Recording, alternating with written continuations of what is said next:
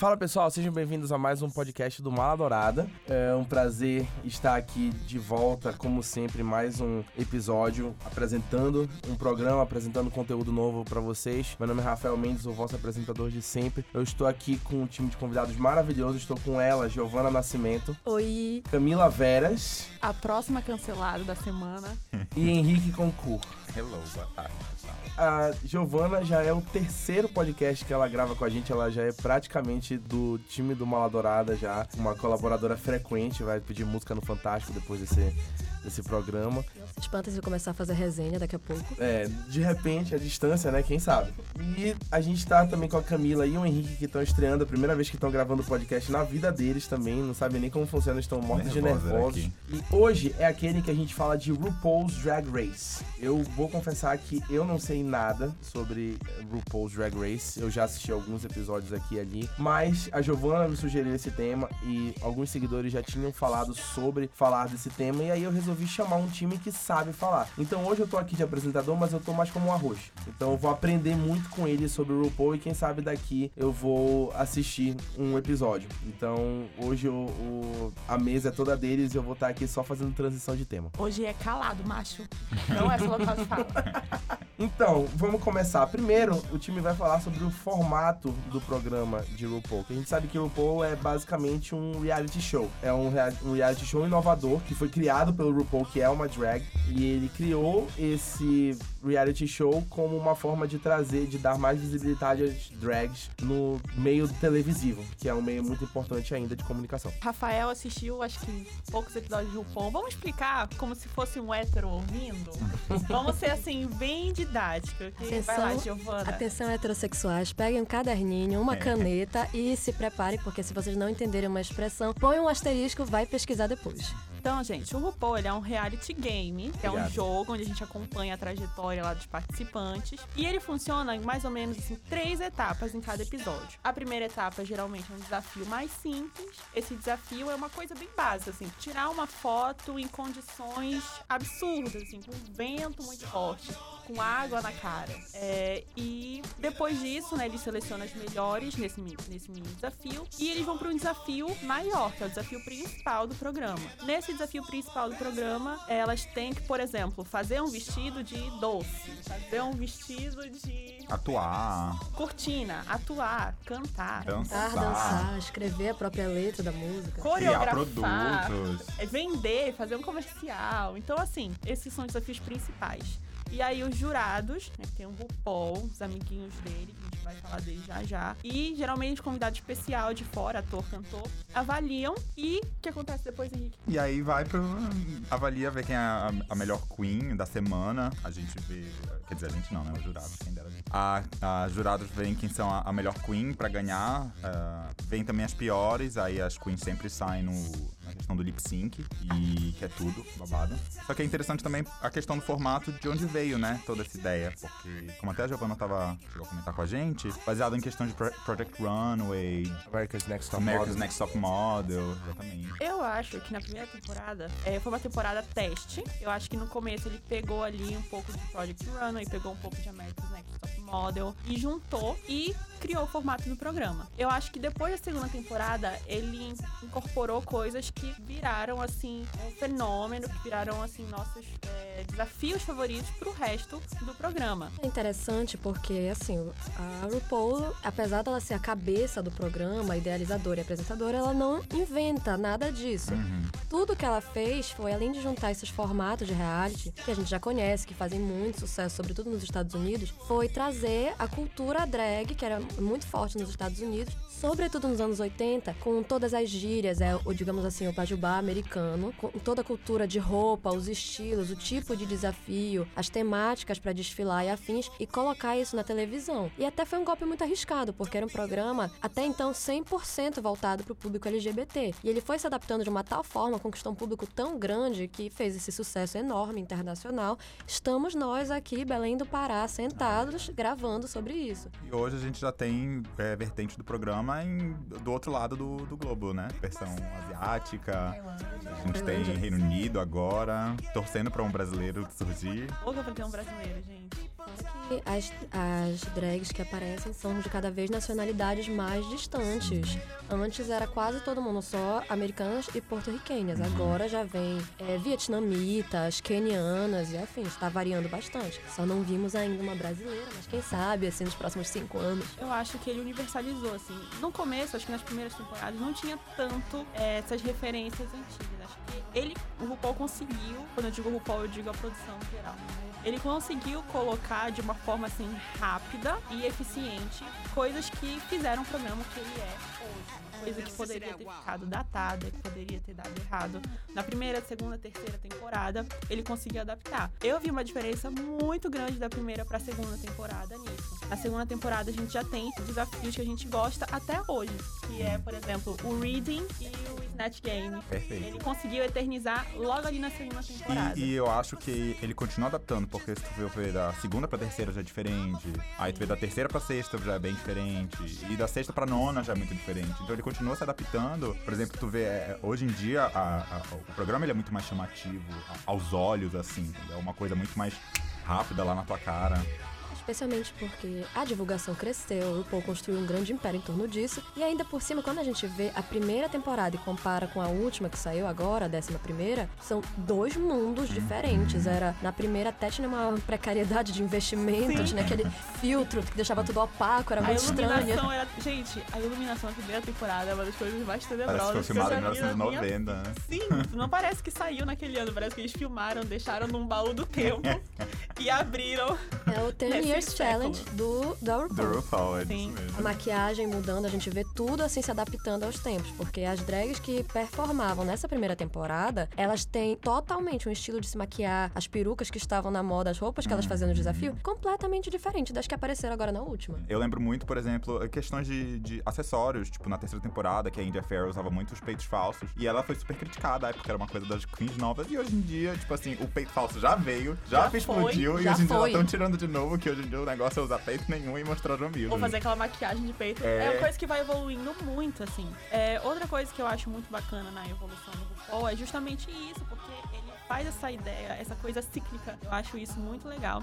E se você parar pra ver desde a primeira temporada, ontem eu vi a primeira temporada de novo e eu chorei nos mesmos momentos em que eu chorei quando assisti a primeira vez. Ele continua mantendo essa essência de emocionar, tocar a gente, de ter aquelas histórias assim, além da roupa, além do brilho, né, de performance, né, acho que essa que é a parte mais interessante, porque a gente começa vendo, ah, reality, é reality game. Beleza, vou me divertir, vou ver barraco, vou achar graça. Aí, os primeiros episódios a gente tá, é ambientação, não estou. Não sei quem é essa pessoa desmontada, só conheci ela como drag, ainda não me acostumei com o rosto dela como homem. Não sei quem é. Não estou entendendo nada do que estão dizendo. Não entendi o propósito desse desafio. No segundo, no terceiro episódio, a gente já vai se acostumando. Quando chega no último episódio da temporada, a gente já tá apegado, já conhece a história da família, já começa a refletir sobre as dificuldades que aquela pessoa passou, já começa a pensar na importância que aquilo tem pra todo o público LGBT que tá assistindo e afins. É, eu acho muito interessante que, enquanto elas estão se montando, vai contando a história de vida, né? Porque, enfim, é, é, o público LGBT sempre passa muita coisa.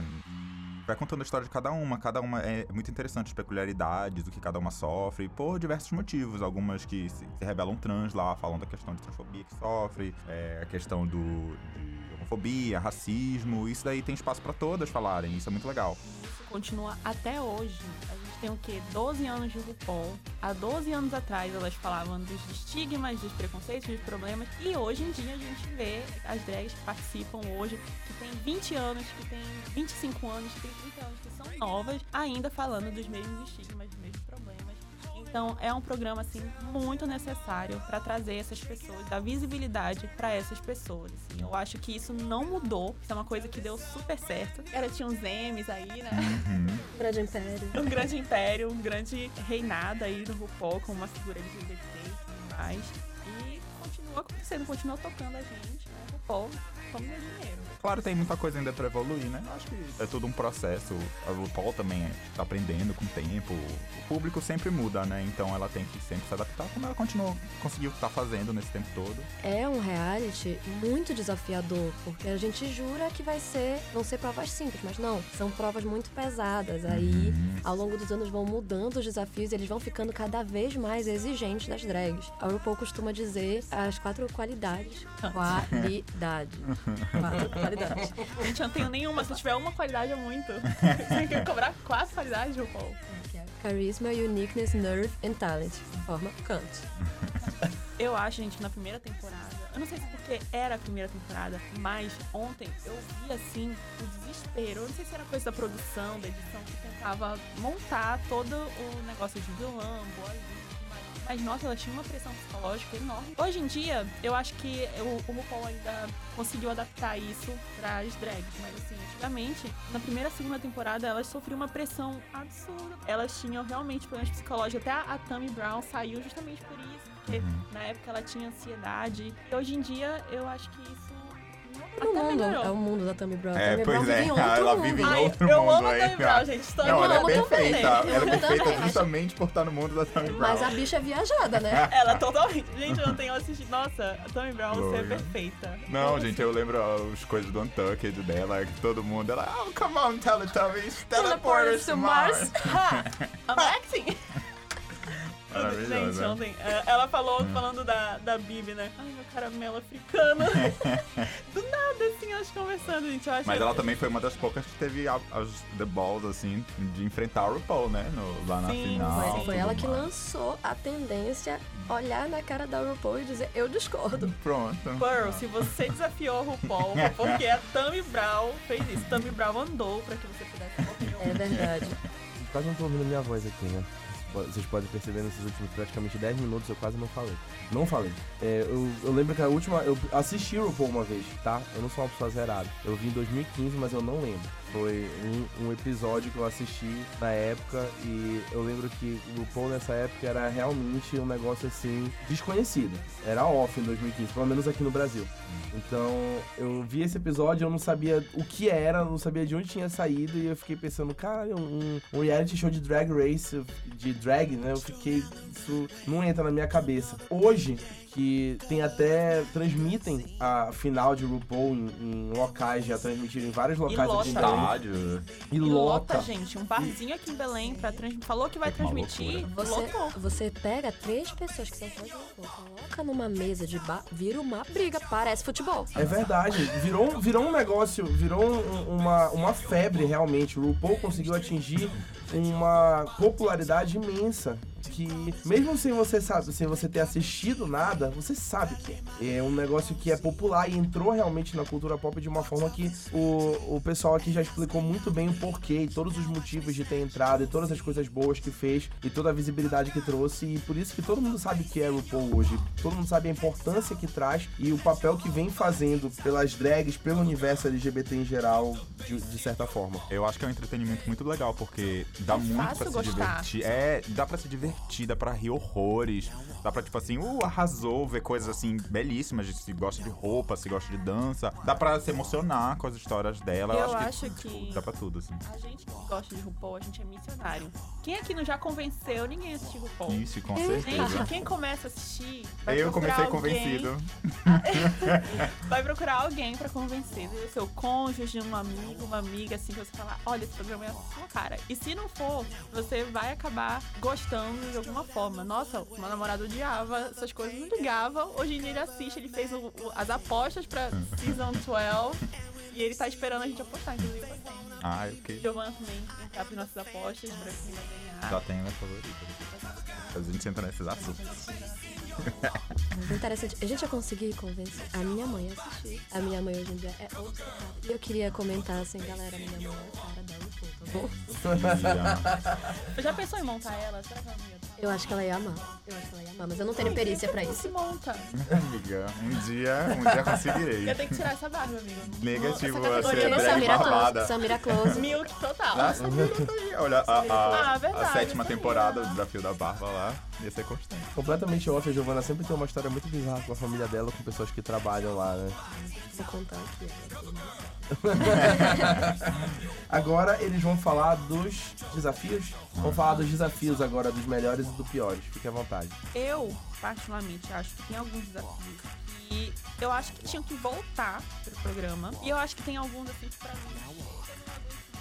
Banido de bar. Eu amo da, as vezes que o RuPaul colocou as drags na rua. Ah, eu acho tudo Isso também. foi bem no começo, assim. Tudo. Mas pra falar com as pessoas, pra, sabe, é, teve aquele que elas tinham que vender o ingresso do polidense, do show burlesque, assim, que Uhum. elas ficavam na rua. Eu amo quando elas vão pra Vender o rua. ingresso. E fazer o show burlesque. É. por fazer- cima. Não, Nossa, eles só não botou pra lavar a louça da, da produção. Tem um. Que a ótimo gente não do- tenha visto, né? tem um ótimo do All Stars 1, que elas vão em dupla pra rua. Quer dizer, em dupla não, uma vai pra rua, a outra tá no. Ah, no... Mandando ela fazer. Isso, mandando fazer fazer coisas cor. bizarras. Gente, é ótimo esse episódio. E elas apavoradas, porque assim, uma coisa que a gente já conhece da cultura drag é que as drags se montam à noite. À noite. Pra performar à noite. Então, se montar de manhã e sair na rua, mesmo que fosse uma cidade movimentadíssima como Nova York, pesado pra elas. Ai, agora parei pra pensar, será que ele parou porque engatilhava? Eu não sei, tirar muito da zona de conforto, né? E talvez, Bastante. talvez agora, governo Trump, seja perigoso.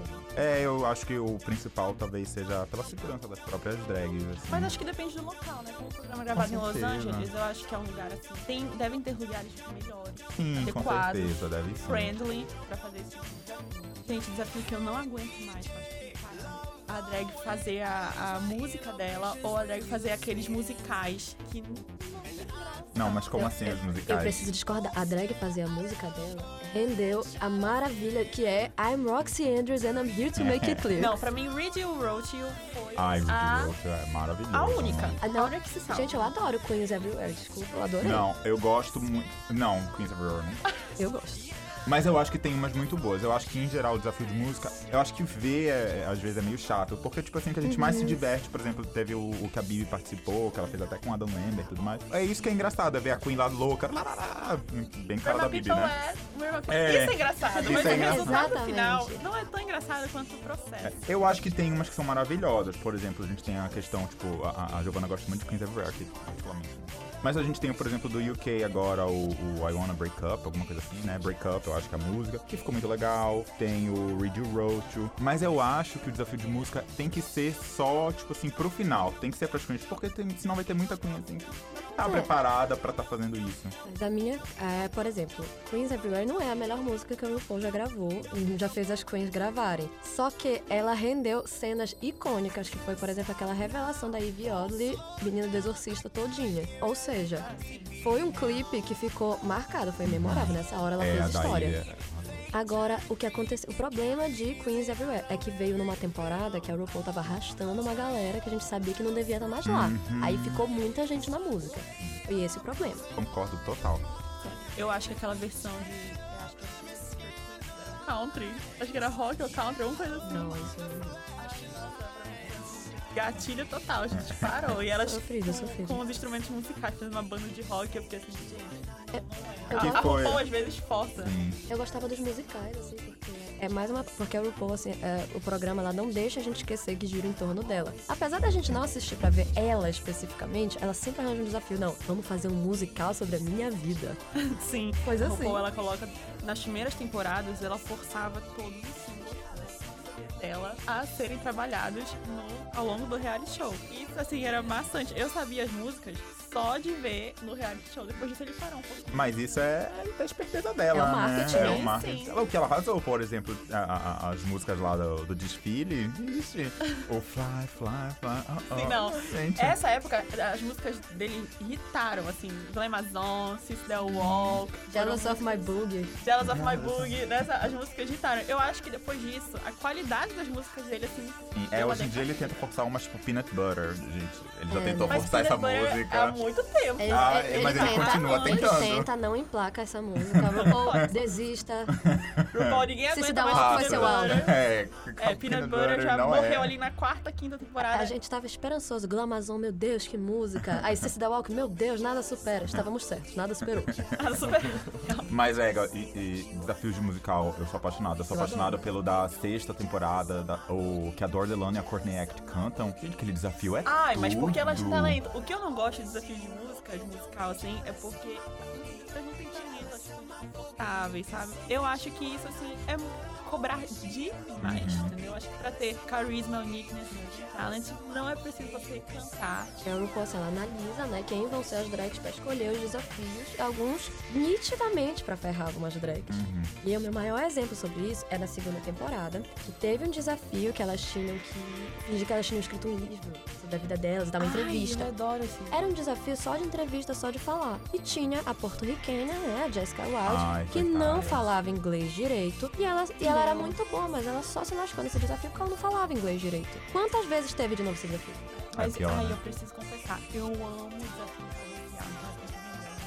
Eu gosto. Principalmente quando elas, é, quando elas criam um produto. Porque eu acho que esse tipo de desafio faz ela Queen mostrar a marca dela. O que, que ela sabe fazer, entendeu? Qual ponto ali de fazer um comercial ela vai se virar. Porque eu acho que não dá muitas vezes, por exemplo, quando tem aqueles musicais que eles dublam. Às vezes tem que entrar num personagem que, tipo, não tem nada a ver com o que eles fazem e que realmente não dá pra tornar engraçado. Acho que um exemplo que eu posso dar é o da Kardashian. Então, editor, ouça isso, estão falando por você aqui. Né? Gente, aquele da Kardashian. Só quem salvou foi a Black China, que foi a. A Shekulé que fez E a que não Best foi a. Nina Bonina Nina Brown, Bonina vale Brown, lembrar. Gente, quem, I should have been Black Should China. have been Black quem vai fazer a Kendall Jenner engraçada? Não tem. Mas conseguiram fazer a... Ah, é a Kris Ela Jenner, ficou engraçada sim. e não era pra Alguns ser tudo isso, assim. são- ficou. É. Eu acho Eu que acho tem que pra todos os gostos. Tem pra todos os gostos. Tem a- as queens assim que são da, da passarela. Toda noite é a noite delas. Todo, toda semana é a Sim. semana delas. Tem a- as comedy queens, aí no comercial elas se destacam. Tem a- as queens que elas são mais divas, quando é desafio de dublagem elas se destacam mais. Tem as que costuram e tal. É muito difícil uma ficar sobrando. O que o RuPaul exige, assim, é que elas consigam superar tudo isso, contornar todos É os a obstáculos. versatilidade que a RuPaul procura, né? Gente, eu acho assim, particularmente, que como era ser antes, assim. Eu acho que hoje em dia o Swing Challenge tá chato, porque as queens têm que fazer uma roupa com o que elas têm, ou com o tecido que elas têm. Eu gostava quando ele mandava fazer uma roupa de cortina. Ah, eu adorava. Eu adorei aquela da peruca. O vestido de noiva. Sim. A gente nunca mais viu drag, ah, o desfile de noivas.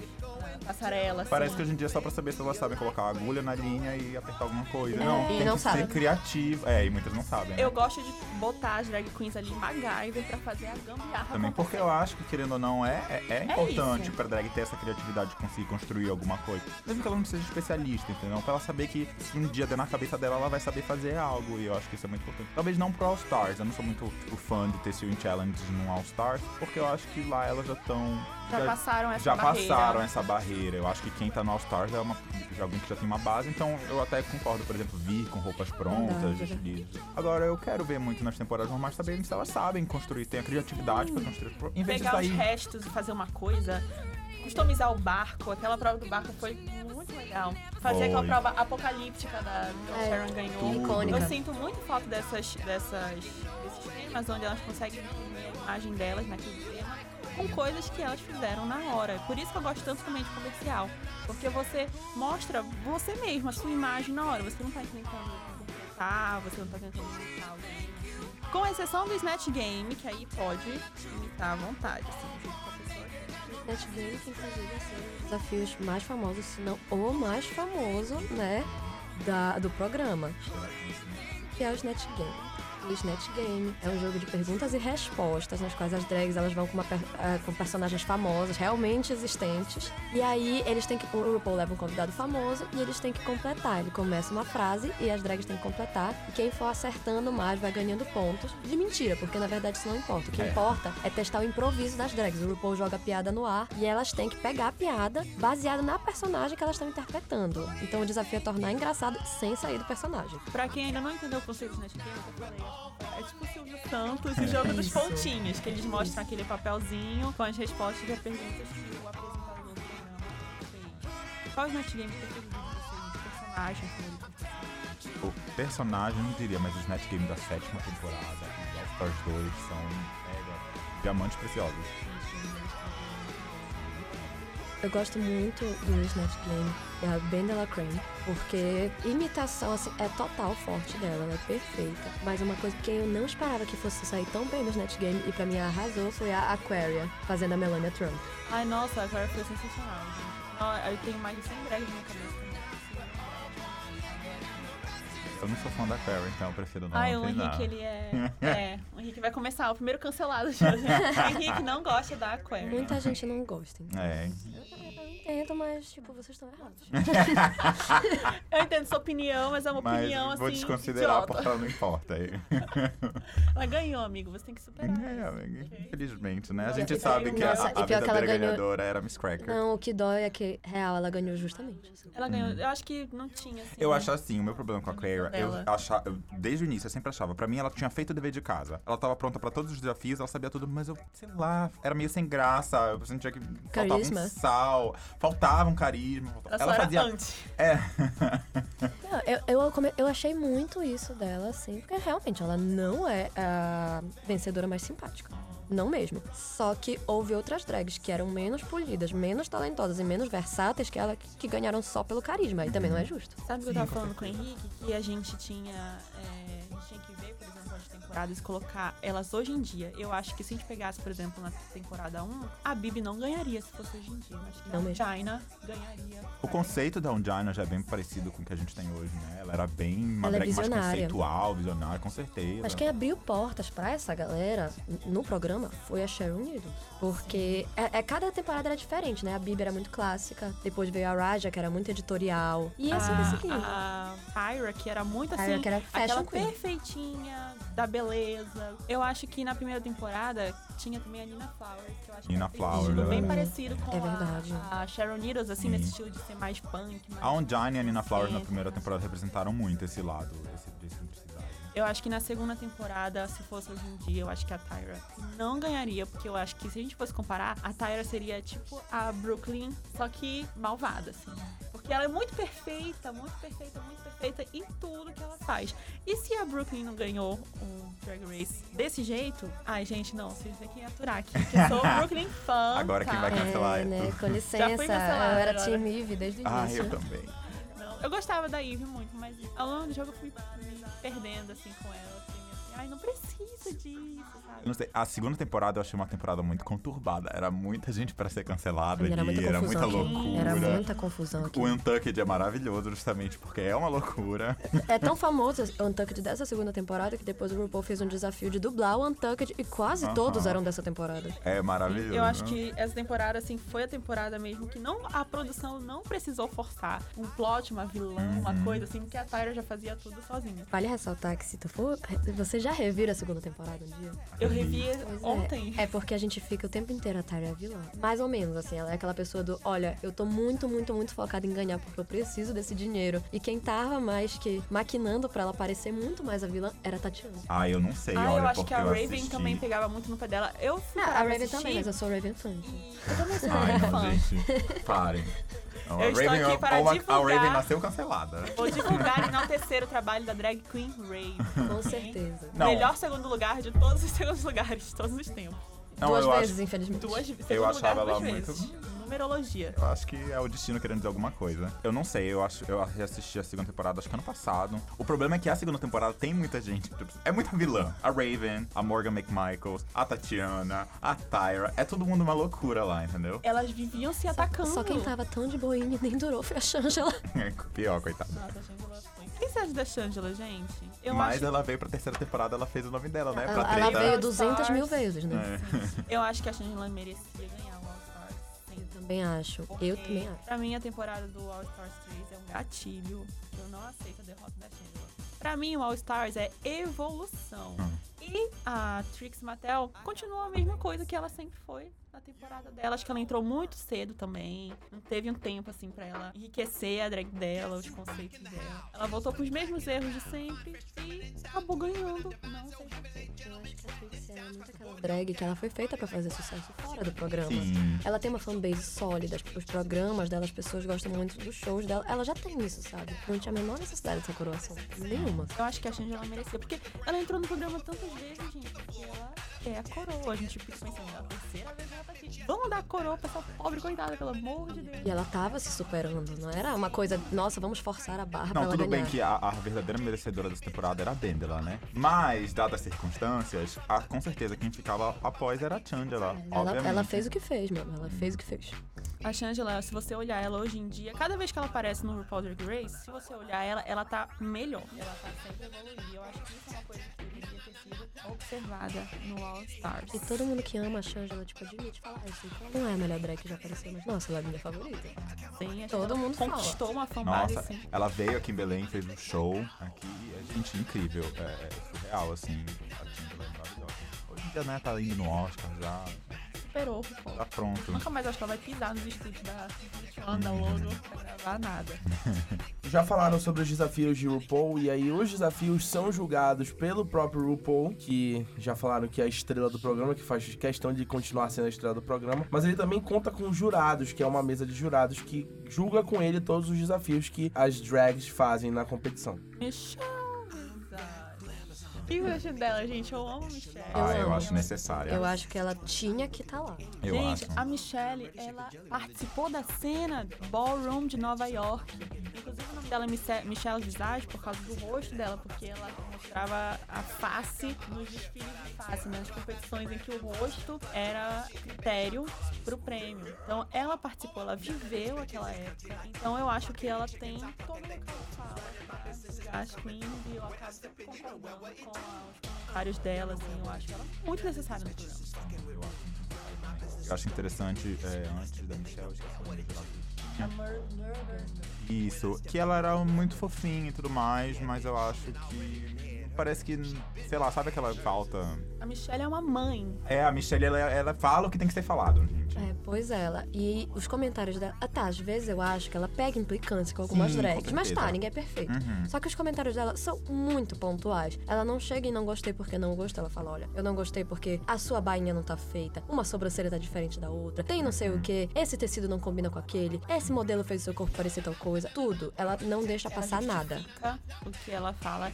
E não é que ela quer que você mude. Ela quer ver algo diferente. A Michelle, ela não gosta de ver a mesma coisa. Isso, sempre. o que é, o que é aquele E negócio, obrigada, gosta- Michelle, por fazer isso. Ela gosta da versatilidade, né? Que as queens possam apresentar. O que tudo bem, às vezes eu acho que ela acaba, tipo assim, por exemplo, a questão da Max, que ela na peruca, mas tudo bem, talvez se a Max tivesse mostrado um pouco mais da versatilidade em relação à peruca antes, e ela poderia Ah, eu acho que olhando agora, eu acho que a Max realmente focou nisso. Eu acho que ninguém no RuPaul nunca ia ganhar um programa usando a peruca da mesma cor. Sim, com sabe? certeza, mas... O mesmo estilo corset, burlesque. Não, sim, é o, que eu, é o que eu digo. Eu acho que as queens têm que apresentar uma versatilidade, mas claro, tem essa identidade. Por exemplo, a questão da Sasha Velour, só que era muito mais discreto, né? Que era a sobrancelha. Mas uma coisa que não foi criticado, por exemplo, porque talvez incomodou tanto assim. Eu acho que não era só por isso, é porque apesar dela manter a monocelha, que era a marca dela, a maquiagem dela em si era diferente. Os looks dela eram muito diferentes e muito condizentes com os desafios. E mesmo que a identidade dela seja, ah, eu sou uma queen careca, ela não estava sempre careca, ela usava peruca em alguns desafios. Ela não era uma pessoa irredutível, sabe? Eu acho Fada que sensata essa. aconteceu... A, a, a Sasha, ela foi muito inteligente na trajetória dela. Ela realmente mereceu a, a coroa que ela, que ela ganhou. E assim, eu acho que não necessariamente hoje, esse negócio de coroa, de rainha, eu acho que o RuPaul tinha que dar uma baixada nisso aí, né? Porque entram no programa hoje e elas saem mais, assim, com outros tipos de carreiras, fazendo outras coisas. Às vezes a coroa nem é o mais importante. Eu acho que ele acabou elevando um status tão grande que às vezes a gente fica assim, ai, ganhou? Às vezes eu acho que é mais a fanbase que cobra isso, assim. Porque algumas delas. Tá, todas elas querem, mas algumas delas têm as certezas que elas vão sair de lá com carreira consolidada. Tá feito já.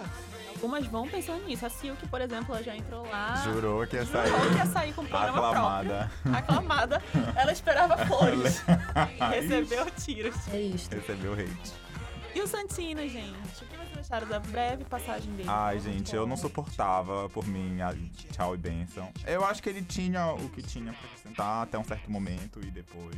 Quando ele tava lá, ele começou sendo que nem a Michelle, tipo, Aham. muito pontual. Só que depois ele começou, nada tava bom. Nada tava. E ele Isso. humilhava. Ele ficou humilhava muito, mesmo. sei lá, malvado. Ele virou o Ronaldo Esper, assim, criticando os looks, assim, dando alfinetadas. Assim, totalmente- Vestido assim, tal qual o cantor Falcão, né? Querendo falar. É, É. assim, ele ficou, ao longo do tempo ele ficou assim, será que teve algum desentendimento? Não sei. Eu imagino como eles são os bastidores, assim, é um esquema de. Não, eu acho, eu acho que tem. Acho que é a decisão grande parte da RuPaul, mas eu acho que tem muitas consequências. Então, por exemplo, eu não sei, mas eu sinto que depois que a Michelle Visage entrou, o programa mudou muito. Eu não sei se foi coincidência, só sei que a terceira temporada pra segunda já dá uma boa mudada. parece que a Michelle Visage, ela tá acrescentando no programa mesmo, entendeu? É interessante, assim, porque teve que mudar a roupagem, né? Com o passar dos anos, apesar de ter essa competitividade, essa exigência, o RuPaul foi fortalecendo muito essa ideia de somos uma família, vamos tocar nas emoções, se mostre vulnerável, coisas assim. Então eu acho que os jurados dele tinham que ser pessoas mais delicadas. Que foi o caso de entrar o Ross, Ross Matthews. Matthews. Ele é um amorzinho. Orson Presley. E Lion, não vamos esquecer que o Ross Matthews é Hilarious. Vários, gente. É, às vezes Não ele peca nem- nessa parte, né? Amo o Todrick como coreógrafo. Ele como jurado acho que não acrescenta muito. Eu acho que ele, como jurado, cobra coisas ali que não sei se é pra estar ali. Eu acho que ele tem, ter um olhar mais amplo no que ele quer criticar. Assim, eu conheci o Todrick antes de RuPaul. No YouTube. E eu adorava ele. Olha, eu achava tudo, ele faz os flash mobs, eu achava maravilhoso. Só que eu não sei, gente. não- claro, eu nunca não conheço pessoalmente, mas ele parecia, parece diferente no RuPaul. Ele parece que tá tentando ser mais, né? Tá, tá tentando ser o jurado, assim, do babado. O jurado. O, alfi, o, o- como é? O que alfineta. Quando ele tá ensinando as queens, as coreografias, ele é uma ótima pessoa. Exatamente, eu adoro ele como Ele- coreógrafo. ele consegue falar direitinho, assim, olha, você tá pecando nisso, você melhorar isso. Mas assim, eu acho que ele quer ser a RuPaul e ele não, não é, não é questão, não é o momento, entendeu? A RuPaul já tá ali. Assim, não contribuem em quase nada e às vezes é até uma certa ironia. Ele passa a coreografia, ele sabe no que a Queen tá pecando, ele sabe onde tá dando errado e ele vai lá e comenta isso de novo, como se eles não tivessem repassado isso, como se ela só tivesse ignorado. Parece que é realmente só pra provocar. E tem o Carson Presley também, que eu acho digníssimo. Ele é Eu hilário. gosto. Eu gosto muito dele, eu gosto muito dele porque ele tem muito bom. Porque, tipo, apesar da Michelle Visage, ela ter ações muito boas, tem às vezes que a Michelle Visage tá errada, né, meu anjo? E aí ele sempre enfrenta a Michelle Visage e, tipo assim, ele fala, olha, eu discordo completamente. Porque às vezes mesmo que eu concordo com a Michelle em vez dele, eu acho muito bom ter esse lado. Eu acho que as coisas nunca podem ser. É, tem que ter esse equilíbrio, né? coisa- Porque eu acho que olha nem sempre, dela. Ele... É. Eu discordo do que você falou, ela já olha assim. nem sempre, nem sempre o que outra pessoa fala em contraponto a Michelle tá certo, mas acho que deve ser ouvido, entendeu?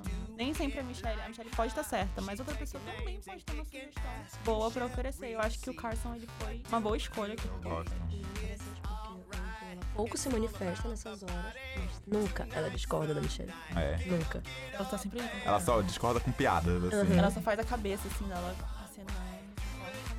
Silence, I've made my decision. Lip sync, pessoal. Silence I made my decision. E aí? O que, que você acha de lip sync? É importante? É válido Nossa. ainda? Eu acho muito importante Tudo. porque é- virou uma parte basilar de todo o universo do Drag Race. Não existe Drag Race sem lip sync. Eu concordo. Mas vocês acham que é um fator agravante na hora de eliminar uma queen? Agravante, sim. Por exemplo, se a queen só fez cagada, mas no lip sync ela arrasou.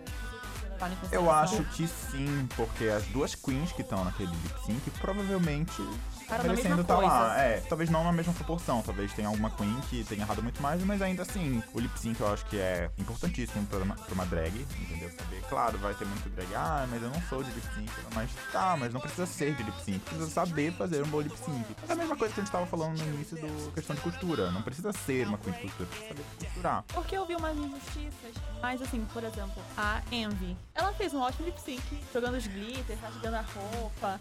E ela foi. A Scarlett tem Nossa, eu nunca tinha sido lip sync e eu fiquei assim, chocada.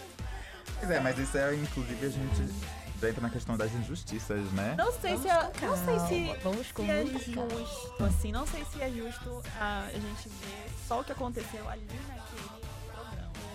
É, por um lado, sim, realmente acontece. Isso sempre tem chance, mas é todo reality acontece assim. Quando é reality de votação popular, às vezes é mais injusto. Porque imagina se fosse na Já votação. pensou? Já Aí uma queen, favorites. aí uma queen que é perfeita sendo eliminada pra minha simpática. Não seria justo.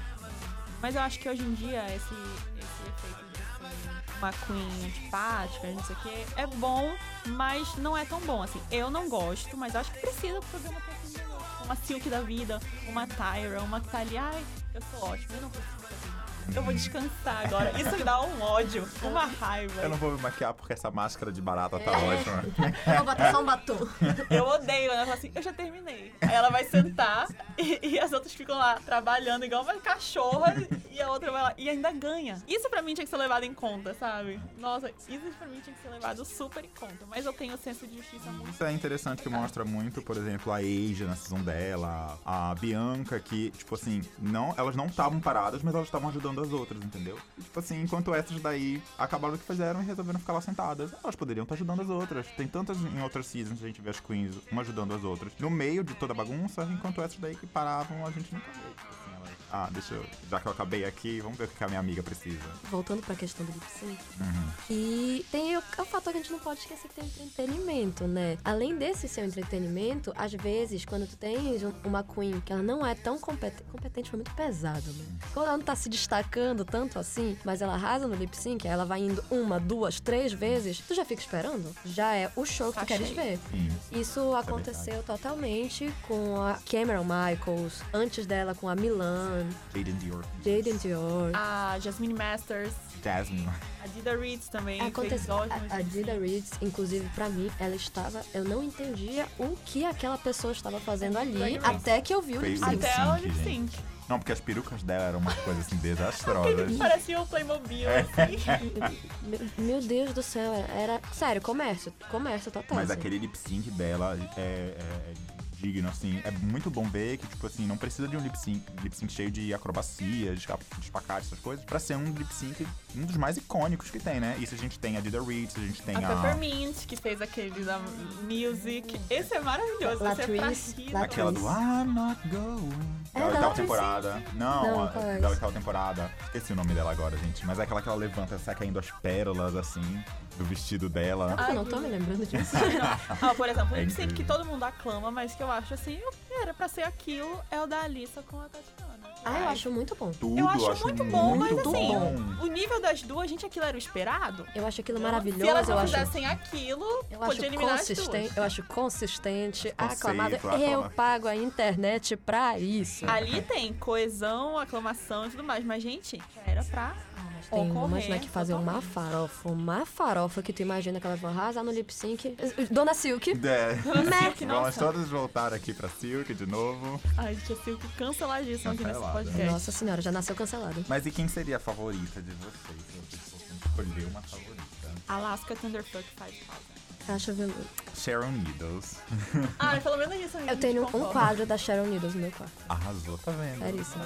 Gente, eu acho que a Alaska, tudo o que ela, uma drag tem que ser, gente. Ela faz música boa, porque drag music, 80% da drag music, gente, Trash. trash. É. Trash. Tudo bem que é intencional, entendeu? Mas custa você fazer uma farofinha boa pra gente dançar numa balada, entendeu? Vai Come doer. Sabe o que tá faltando? Tá faltando uma drag americana participar desse programa que seja que nem agora é a Groove, que é só hit. Nem agora Groove, que nem uma Pablo Vittar da vida, que traz uma música assim, original. Tipo, a Pablo pega os ritmos aqui do norte, do nordeste, pra fazer a música dela. Não é a drag music americana que ele bate estaca de balada eletrônico e tudo mais. Uma Aquela voz voz de robô.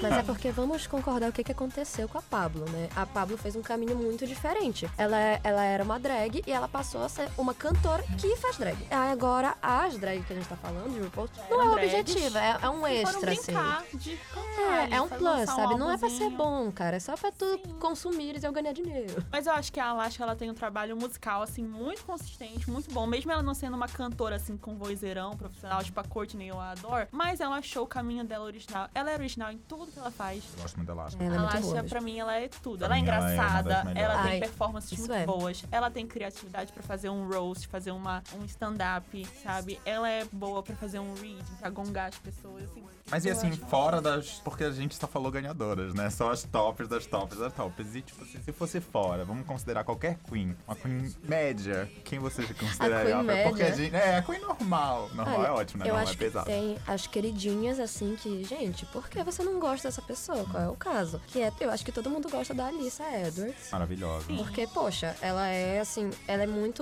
autêntica, ela é muito ela. E ao mesmo tempo que ela não faz nada de, nossa, que coisa inovadora. Tem uma é, é a cara personalidade dela, é a marca Pega dela. a gente, ela tem uma personalidade muito cativante, assim. E todo mundo lembra da Alissa. Todo você mundo. pode até não gostar, mas você lembra que ela participou ali. É, ela é uma das. Ela já tem série na Netflix. Eu acho assim que a mais famosa continua sendo a Bianca Del Rio. É. A Trixie também é muito famosa. Quem é muito famosa do Instagram é a Kimchi. Kimchi, eu adoro a Kimchi. Tá aí, drag média, eu gosto muito dela. Mas não é uma coisa tipo, nossa, Média seria minha ótima, né? favorita. Eu não sei se é drag média, mas eu gosto muito da Naomi Smalls. Eu acho que a Naomi Smalls é muito assim, uma dragzinha meio de Instagram. Dragzinha. Eu falo, é, tipo assim, eu adoro, eu sou apaixonado pela Monique e pela Miss Cracker. Eu adoro Eu o adoro. estilo de humor Adoro a dela, Miss A né? Cracker. Monique Hart é perfeita. a Monique a Hart, eu te adoro. Eu Tudo ela amo a. Monique com muito. É, assim, acho maravilhosa. Tudo pra mim, Monique. Eu tenho muita simpatia pela Peppermint também, que eu acho ela engraçada. E ela é um doce, né? É- Eu acho ela muito engraçada, eu acho ela um amor de pessoa. E ela é muito ótima performando. Jasmine Masters também tem meu coração, tudo que ela faz. Agora, Eu não gosto tanto Não da gosto Jasmine da Master. Jasmine. É porque, tipo assim, ela como humorista, perfeita, adoro. Mas ela como drag, assim, eu não acho nada de, interessante. Mas tem muita gente que ama ela, tem muita gente que acha ela Aham, incrível. sim, tipo, sim, pelos sim. memes, né? Eu respeito, só não, Pra mim, não comungo opinião. dela é maravilhoso. Eu Acho o I Was Gonna Cancel, que ela baixa, levanta, baixa, levanta aquele vestido pra mim. Adoro, é adoro também Max. Eu adoro, na verdade, esse conceito, né? Punk, essas coisas. Por exemplo, se eu fosse fazer uma drag. Quando eu fizer uma drag, se eu fosse não, né? Um Quando dia eu vai fizer uma drag, eu com certeza entraria nesse estilo, assim. Seria Amigo, uma coisa mais Sharon Começar, já vai ser mom. Começa logo, pelo amor de Deus. Vai mo- como, como vai ser o nome da tua casa? Tem que pensar logo. O nome da minha drag? Da casa. Da casa? É, já vai ser mãe, já vai estar velha. Ai, meu? Deus. Toca. Vai Quase ser. 30 anos, já vai Ai, começar. Não, então, a gente mas sabe aí- que pra ser mãe é merecimento, é idade. É verdade, né? Não, hoje Hein? não. tem. A Adja Aí já é a mãe? já é mãe. A Manila também eu acho ela um pouco nova, assim, em relação a muitas vezes que tem muitas filhas. Eu não falei Alissa. da Manila, mas a Manila é uma drag que eu acho ela, assim, sensacional. Ai, você falar que eu achava ela média. Não, eu acho ela fenomenal. Gente, eu acho assim que ela passou o tempo e ela, vinho, só melhora. Não. sei. Eu Não, eu acho que a Manila tem coisas muito boas, mas eu acho que. Não sei. Eu também. Eu acho ela incrível, incrível, incrível, incrível, incrível. Mas ainda assim, parece que pra mim ainda falta alguma coisa na Manila. Eu acho que ela já se encontrou e ela segue esse caminho, então ela não tem nada muito novo pra mostrar pra gente. Tudo que ela mostra é de alta qualidade, mas é uma coisa que a gente assim, ah, eu sabia que se a Manila fosse fazer uma roupa assim, ia ser uma roupa de abacaxi, ia ser uma roupa assim, uma roupa do Bob Esponja, ia ser assim. Mas pra mim ela tem esse ponto um pouco diferente, porque, por exemplo, uma drag que eu sempre achei super estimada, que eu fiquei a temporada inteira. Sim, mas e aí? É só isso? Foi a, a Kyria. A Kyria pra mim era um estilo de drag que já existe, todo mundo já viu, já tinha A aparecido Curiosity mil vezes. Davenport, É. da, da outra. Não é que ela não fosse boa, é só que pra mim era previsível. Que Ah, é. Tudo que ela vinha era previsível. Mas eu achava ela muito bem construída. Ela é muito glamurosa, É. assim, ela lembra as drag temporadas, assim, só Ela que mais lembrava, polida. ela lembrava todo mundo que já tinha passado por lá, sabe? E não no sentido de fazer uma homenagem, mas no sentido de, ah, eu tô conservando muito esse estilo, não tenho nada assim a Eu acrescentar acho de que novo. esse é um estilo que muito. Lembra muito o estilo dele, né? Sim. E RuPaul já tem mais uma temporada confirmada que já vai começar agora, que é a Season 12. Season 12 vai começar agora. E o pessoal aqui já tem apostas, já tem alguns favoritas. Então, podem falar. Quem falar de Didi Good Ah, é manipulado Não, pela Globo. gente, Didi Good é maravilhosa. Ai, todo mundo tá falando que ela é favorita, gente. Eu não quero Eu, acreditar. eu não. Olha, toda vez que alguém começa como favorita. Certo. Também não, Não, pior. Não, a minha favorita da última temporada era a Silk, antes de começar. Ai, meu amigo, decepção de Era 2018, Silk. 2019 foi Eu nem isso. gostava da Eviode. No primeiro episódio, eu odiei a Silk e amei a Eviode. Aí mudou Foi tudo. exatamente isso. Não, mas antes, até, até agora, a Didi Good. Primeiro porque ela usou. Gente, eu confesso, eu tenho um fraco por tartana. Vocês da céu. Então a Didi Good usou um look lá na apresentação da Ai, sim. que eu achei tudo. Eu adoro, eu fui pesquisar, e é a mãe dela que faz, costura as roupas dela. Eu achei super fofo. Há A- a tempo mãe já. biológica ou a drag a mãe? mãe? A mãe biológica. A mãe biológica costura, adora costurar, ela vê todos os programas de costura. Ah, achei maravilhoso. Já fiquei apaixonada por ele. Temos um fenômeno tipo Papa Velour, que ama e apoia sua Ah, filha é. drag. Eu tô gostando muito da Crystal. É meio palhaça, assim. Eu adoro drag palhaça, eu adoro drag Gosto punk, também. assim. Eu gostei da Aiden, tem um estilo também muito dark, muito punk, meio Drácula, coisa que eu gosto. E basiquinhas, assim, eu gostei da Dahlia, assim. Eu é uma maquiagem muito legal, bonito também. que ela pode trazer muita O estilo bonito. Eu, eu prefiro não acompanhar normalmente. Eu já vi, porque não tem como a gente não ver. É a curiosidade mata. Não, eu já vi as, as competidoras. Porque sempre vaza aquele, Não, eu não tabela, vejo, gente. eu não vejo. também Ah, eu não. assim. Eu não vi vejo. da, Cabresto da décima temporada, eu me arrependo. Eu não vejo a tabela. Agora, eu prefiro não ficar stalkeando a vida delas, porque eu gosto de ser surpreendida. Toda vez que fazem uma aposta com uma, eu fico. Hum, sinto muito. Ah, eu, eu A aposta aposto- passada era total na Plastic. Todo mundo achava que a Plastic ia prosperar muito e não foi tanto assim. Eu gosto de ir pelo visu- visual, mas não é um ela vai É. essa diversidade. do Especialmente porque às vezes na promo não favorecem a Queen. Quando a gente vê a foto da promo, é, é uma coisa totalmente diferente do que ela se mostra no Aquela programa. foto da- dessa promo da, da Season 12 tá terrível. Aquela roupa dos Estados Unidos, assim, americana. Péssimo. Em comparação com o desfile, que foi o tema punk. Foi Nossa, ótimo. foi totalmente diferente. Então, assim, Inclusive, esse tema punk, a gente já consegue achar outras, outros realities hoje em dia. Drag, que abordam bastante esse tema, né? Que a Drácula. Drácula. Tem os spin-offs, Drag You, do RuPaul também, né? Teve algumas temporadas aí, mas não vingou tanto. Mas vale a pena. O mesmo foi o All Stars, que é quando as ex algumas ex-competidoras retornam. E o primeiro não, é não foi muito bem recebido, mas os posteriores a esse, pronto, foram sucesso. Na Acho verdade, que- o, o segundo All Stars é um ícone, né? Ah, é o melhor. É o melhor que tem. né? Acho que vale a pena a gente também ver as séries que estão surgindo agora, né? O Pose, por exemplo. Gente, assistam Pecado, Pose. Todo né? mundo que está me Pose. ouvindo agora, assistam Pose. Assistam Pose, assistam o documentário na Netflix Paris is Burning. Tudo que você viu em RuPaul tá lá. Todas as referências explicando tá falando aqui, tudo acontece lá. Na verdade, eu acho que a grande compreensão dessa cultura drag, que hoje em dia super molda tudo que a gente tá concebendo por moda, arte, apresentação de artistas e afins, é, primeiro você vê Paris is Burning, aí você vê RuPaul's Drag Race. Não precisa ver tudo, mas pra você conseguir pegar a vibe, a ponto Da assim... em diante, acho A ponto dá. de você não tá mais lendo a legenda, mas tá entendendo o que tá sendo dito. A esse ponto, pronto, você já entendeu. E aí você assiste Pose, que é toda essa miscelânea dessa grande cultura drag dos anos 80 até hoje. E aí você vai percebendo tudo que a gente consome, assim, tudo que. Você entende por que, que a Lady Gaga fez tanto sucesso. Por que, que a Lady Gaga é um molde, um ícone da cultura pop. Por que a Lady Gaga é um grande ícone pra comunidade LGBTQI e afins. Pra não falar que a gente não tem reality drag brasileiro, assistam no YouTube Glitter em Busca de um Sonho. Santrelli. A gente tem Santrelli. Tem a, a Sangalo. tem todos os bordões que a gente vê na internet. Bicha, a senhora destruidora mesmo. Fio viada. Tudo que a gente falava em 2013 Veio vem de. Glitter em Busca de um Sonho. Vale a pena dar uma estudada. eu acho que tem de. é, hoje em dia, pra tudo quanto é estilo, assim, né? Porque drag, a gente tem muito essa visão hoje em dia do RuPaul, né? É uma coisa bem pink, rosa, mas drag é muito. É, Fluido, de- é, e é tudo no limite da sociedade, né? É toda essa quebra. E eu acho, por exemplo, eu gosto muito disso. Tanto é que eu sou muito apaixonado, por exemplo, por Drácula, que eu falei, que é justamente isso. São as drags mais assim.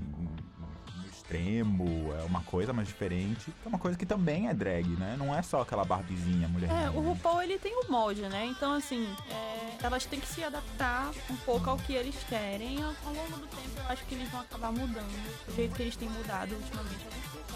Eles já são muito mais flexíveis, porque a RuPaul parece que ela já entendeu que ela representa muito o drag da geração dela. E ela tá, assim, se abrindo um pouco mais para novas drags, que talvez na época dela nem fossem consideradas drags. Sem peito, sem enchimento, sem peruca, não está vestido de mulher, está vestido de qualquer outra coisa, mas não é Club Kid, não sei o que é, você não é drag. Eu acho que também que eles tragam jurados novos.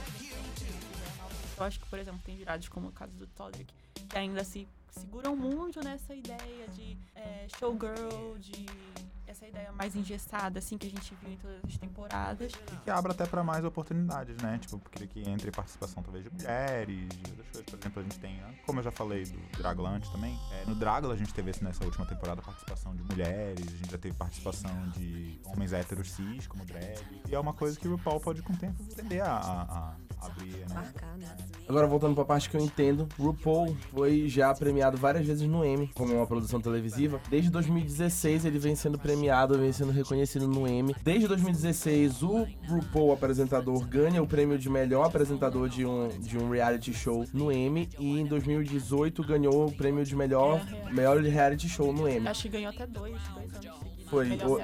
Eu sei que do, ano passado ganhou o melhor, melhor programa competitivo, mas e ele sempre ganha todos os anos de melhor maquiagem, melhor figurino e o melhor apresentador que eu já falei, mostrando que o programa realmente vem sendo bem reconhecido pela também pelas premiações e por todo mundo ao redor do mundo. Aprendi bastante, posso dizer. Ouvi vocês falando sobre o RuPaul, me ensinou bastante e me deu vontade de assistir todas as temporadas e quem sabe até fazer uma torcida agora pra Season 12. Todos reunidos. Eu tenho uma recomendação, assim, pra quem quer super incentivo. Um episódio que eu já mostrei pra muita gente que foi o que incentivou. Final da nona temporada. Assista. O problema é só o grande spoiler, né? Mas é um episódio assim. Gente, mas incrível. vale a pena ver como foi Vale pra chegar a até lá. pena, É, vale a pena. Tudo bem.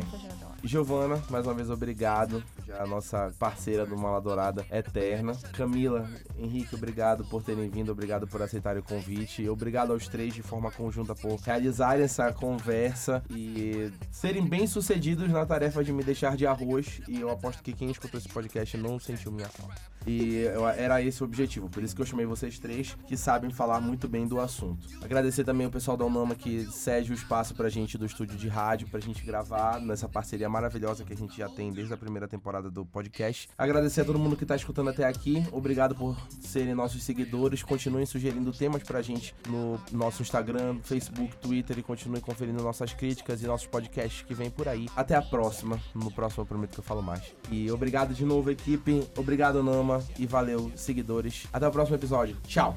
Obrigado nada, 100 reais. Bye! Paga a merenda agora, mala dourada.